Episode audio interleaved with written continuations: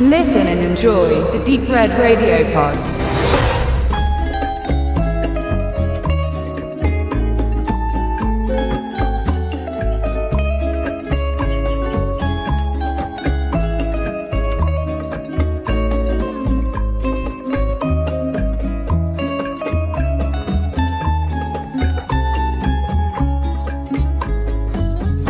Kolumbianer Pablo Escobar wurde als Kokainkönig und Schlüsselfigur des sogenannten Medellin-Kartells zur zentralen Person des internationalen Drogenhandels. Durch seine hervorgehobene Stellung unter den großen kolumbianischen Kokainhändlern sowie durch seine Beziehung und den klugen Einsatz seiner finanziellen Mittel verschaffte sich der Multimillionär ein Imperium mit politischer Akzeptanz und weltweiter Popularität. Pablo Escobar verdiente in seinen besten Zeiten bis zu eine Million Dollar pro Stunde. Und genau da setzt Netflix hochgelobte Serie Narcos, die im Deutschen so viel bedeutet wie Drogenkönige, an. Man folgt dabei dem Werdegang Escobars vom Marihuana-Schmuggler bis zu seinem Ende als Drogenbaron am 3. Dezember 1993. Wobei das so nicht ganz stimmt, denn die erste Staffel behandelt nur den Anfang seiner düsteren Karriere, in der er sich schnell als Schneekönig einen Namen machte, weil er schon recht früh erkannte, dass der Hauptabsatzmarkt für Kokain in den USA lag. Und um das Ganze, ähnlich HBO's Breaking Bad, zu veranschaulichen, bekommt man als Zuschauer einen Einblick ins weit verzweigte Netzwerk von der Plantage über den Vertrieb bis hin zur politischen Einflussnahme. Und dies wird so faszinierend in Szene gesetzt, dass man eine gewisse Sympathie gegenüber Escobar nicht verleugnen kann.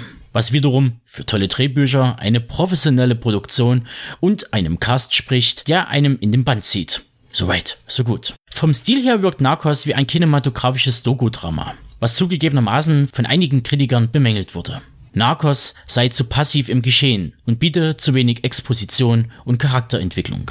Doch genau das ist es ja, was die Serie ausmacht. Gängige Erzählweisen, wie wir sie vom Kino her kennen, sollen aufgebrochen werden und einer Nüchternheit der Bilder weichen.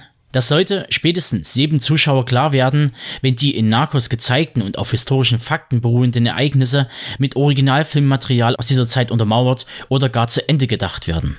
Ein wichtiges Mittel hierbei spielte vor allem der Einsatz der Kamera, die immer im Zentrum des Geschehens verweilt und ähnlich der italienischen Fernsehserie Gomorra, die auf dem gleichnamigen Roman des italienischen Autors Roberto Saviano aus dem Jahr 2006 basiert, die reale Welt widerspiegelt.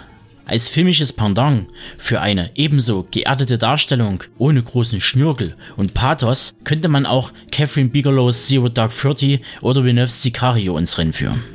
Letztgenannter würde sogar den Kreis zur Erzählung um Narcos schließen, denn die mexikanischen Kartelle hatten die Gunst der Stunde nach dem Tod Escobars genutzt, dem Medellin-Kartell den Rang abzulaufen, da sie den Kolumbianern neue und sichere Transportrouten über Honduras nach Tempico oder nach Brownsville, Texas anboten. So verschob sich das Machtgefüge und Mexiko konnte seine Stellung als Torwächter nutzen, um den Resten des Medellin-Kartells den Gnadenstoß zu versetzen. So viel zu den historischen Fakten. Doch so aufregend das Leben eines Pablo Escobar auch ist, so braucht es für eine Serie in der Rubrik Fiktion etwas mehr als das Abarbeiten an seiner Biografie. Denn um etwas mehr Schwung reinzubekommen, verfolgt man auch die Gegenseite, die durch die beiden US-Drogenfahnder Steve Murphy und Javier Bernard vertreten wird. Ebenso wie bei Escobar und seinem Netzwerk wird bei den DEA-Agenten auf Authentizität und wahre Begebenheiten gesetzt. Denn speziell Benaz war es zu verdanken, dass Escobar zur Strecke gebracht wurde. Letzten Endes meinte selbiger nach der Erschießung Escobars bei einem Fluchtversuch 1993, worauf es ankommt ist, dass er getötet wurde. Wenngleich viel zu schnell, wenn man die tausend und abertausenden unschuldig getöteten Zivilisten und Polizisten bedenkt. Einige von ihnen waren mir gute Freunde. Und dies sind genau die Geschichten und Aussagen, die das Leben beschreiben. Da braucht es für wahr kein flott geschriebenes Hollywood-Drehbuch auch wenn es die eingefahrenen Sehgewohnheiten mancher Kritiker einfordern. Doch lassen wir die Nörgler beiseite und tauchen etwas in die Produktion von Narcos ab. Beide DEA-Agenten werden zum einen von Boyd Holbrook verkörpert, der bekannt geworden ist durch David Finchers Gun Girl oder Scott Coopers Out of Furnace, und zum anderen von Pedro Pascal, den die meisten wohl in der Rolle des Oberon Martell, der Roten Viper, aus Game of Thrones herkennen. Doch die eigentliche Hauptperson in diesem Seriendrama mimt der im Jahre 1976 in Salvador geborene Wagner Moura, der die Rolle des Pablo Escobar so eindrucksvoll ausfüllt, dass er in jeder Sekunde zu überzeugen weiß. Sein Können stellte er schon in Tropa de Elite von José Padilla und Blomkamps Elysium unter Beweis. Doch das eben genannte Lob trifft im Großen und Ganzen auch auf den restlichen Cast zu. Toll besetzt mit Darstellern, die mehr Authentizität ausstrahlen als die Stereotypen aller Hollywood, die uns schon seit Jahren begleiten. Hier jetzt Namen und Filmografien aufzuzählen, würde zum einen den Rahmen sprengen und zum anderen wäre es wenig ergiebig, da der Cast eher in landeseigenen TV-Produktionen mitspielt, die wiederum in unseren Breitengraden keine Beachtung finden. Darum ein paar bekanntere Gesichter zu nennen, seien hier Paulina Reitan erwähnt, die schon in Gary Fukunakas eindringlichen mexikanischen Grenzdrama Sin Nombre überzeugen konnte, ähnlich wie ihr Schauspielkollege Luis Guzman, der schon mit Regiegrößen wie Brian De Palma, Carlitos Way, Paul Thomas Anderson, Magnolia oder Steven Soderbergh, Traffic, die Macht des Kartells, arbeitete.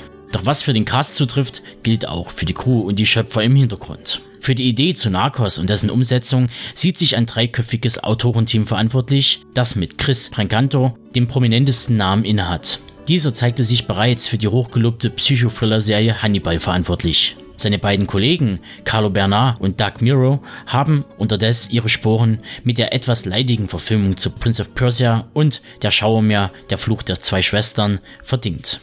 Und was das vorhin erwähnte Bild und die Kamera angeht, so zeichnet sich niemand Geringeres als Guillermo Navarro dafür verantwortlich. Dieser hat bereits mit seinem Talent für das Einfangen schneller Handlungsabläufe in Arbeiten wie Jackie Brown, Desperado oder auch Pacific Rim gezeigt, was eine entfesselte Kamera zu erzeugen vermag. Doch ich verliere mich hier gerade zu sehr im Detail und komme mal lieber zum Kern dieser Review, nämlich meinem Fazit. Dieses fällt, welch Wunder, sehr positiv aus und zieht eine klare Empfehlung für Liebhaber von Serien wie Breaking Bad, The Wire oder Gomorrah nach sich. Die Geschichte zu und über Pablo Escobar ist weder ein Spoiler noch ein gut gehütetes Geheimnis, denn Narcos aus dem Hause Netflix beruht nun mal auf Tatsachen und mehr auch nicht. Sicherlich nimmt man sich hier und da aus dramaturgischer Sicht Freiheiten, aber die fallen nie negativ ins Gewicht und sorgen eher für ein besseres Verständnis des Gezeigten, so grausam es damals auch war. Und alles weitere könnt ihr aktuell in der zweiten und vorletzten Staffel in Erfahrung bringen. Und damit schließe ich meine Review zur ersten Staffel von Narcos ab.